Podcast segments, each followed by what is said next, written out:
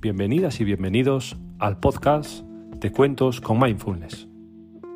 Aquí encontrarás cuentos pensados para que los más peques concilien el sueño de una manera más rápida y feliz. Además, tendrás pequeños trucos basados en técnicas de relajación para que disfrutes de este momento tan especial del día que puedes compartir con ellos. Puedes buscar el libro Cuentos con Mindfulness en Amazon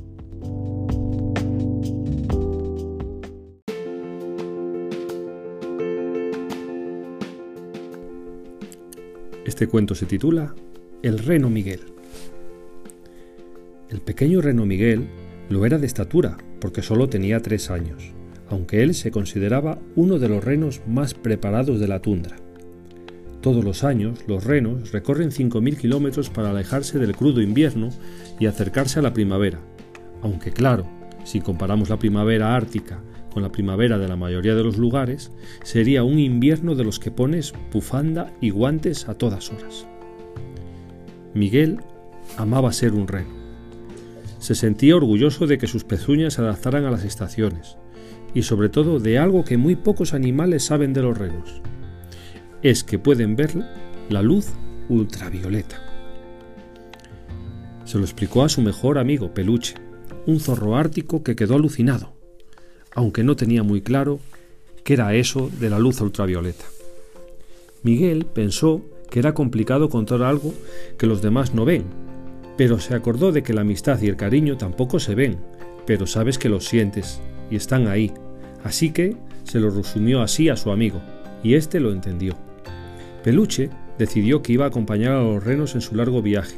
Sería duro, pero juntos podrían sortear las dificultades y desde luego no se aburrirían. Pasadas las primeras semanas, la grandiosa familia de renos había acogido al zorro como uno más de sus integrantes.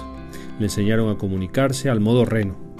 De este modo, como él pensaba todas las noches, antes de quedarse dormidos, ya sé dos lenguajes. Un día la manada se encontró con un gran río. Los más experimentados lo conocían de otros viajes, pero esta vez llevaba mucha más agua que en otras ocasiones. Los renos somos grandes nadadores, le dijo Miguel a Peluche. Ya, pero yo es que tengo muchísimo, muchísimo miedo al agua, por eso no sé si sabré nadar. Mira, yo te voy a acompañar y te enseñaré a superar ese temor. Gracias, pero no sé si podré lograrlo. Bueno, lo primero y para empezar, hoy al acostarte repetirás una frase conmigo, ¿vale? ¿Una frase? ¿Una frase mágica? preguntó súper curioso Peluche. Sí, es una frase con truco. Quien la dice muchas veces siempre vence a cualquier miedo. La anciana Fidela me ha permitido contártela. ¿Cuál es? preguntó muerto de curiosidad. Espera, déjame recordarla. La tengo. Es esta. Soy muy fuerte y valiente y estoy haciendo todo lo que sueño. ¡Qué bien suena! gritó Peluche. Así esa noche Después de ver cómo muchos renos cruzaban el río, antes de dormir repitió la frase mágica hasta que el sueño le venció. Al amanecer, mientras esperaban su turno, Peluche recordó las creencias que su familia le había enseñado con muy buenas intenciones. Muchas las había usado, pero otras, si lo pensaba, no eran más que antiguas ideas de otros zorros árticos distintos a él.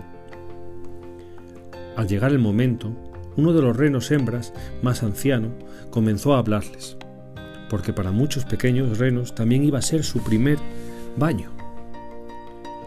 Desde hace siglos, dijo la anciana, los renos caminamos buscando nuestra comida bajo la nieve y vadeamos ríos. Hoy es vuestra primera vez. Sé que tenéis miedo, solo os pido que confiéis en la naturaleza y que os fijéis en el pequeño zorro ártico que nos está demostrando a todos lo fuerte que es. Peluche abrió los ojos sorprendido al ver cómo que todos se giraban para mirarle con una sonrisa dibujada en sus bocas. Le he dicho a la anciana que sabes la frase mágica, le susurró Miguel a su lado. Por eso te pone de ejemplo. Peluche, a pesar de lo que dijo su amigo, no entendía nada, pero como la anciana Fidela le daba todo su apoyo, se sintió capaz de hacer cualquier cosa. Los pocos minutos estaba cruzando el río. estaba sintiendo el agua, estaba nadando, estaba repitiendo la frase mágica y sobre todo estaba súper feliz. Algunos habían tenido miedo, dificultades, pero al contemplar a Peluche tan resuelto nadando, lograron sobreponerse. Después de secarse, en el otro lado de la orilla, Peluche y Miguel se acercaron a la anciana para agradecerle su guía. La frase mágica ha hecho que cruzara. Muchas gracias, dijo Peluche. Gracias por permitir que Miguel me la confiara. Lo bueno es que esa frase mágica te acompañará toda tu vida y podrás usarla cuantas veces necesites, le dijo la anciana a los dos pequeños, a Miguel y a Peluche.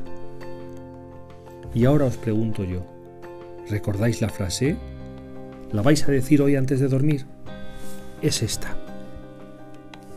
Soy muy fuerte y valiente y estoy haciendo lo que sueño. Colorín colorado, este cuento se ha acabado.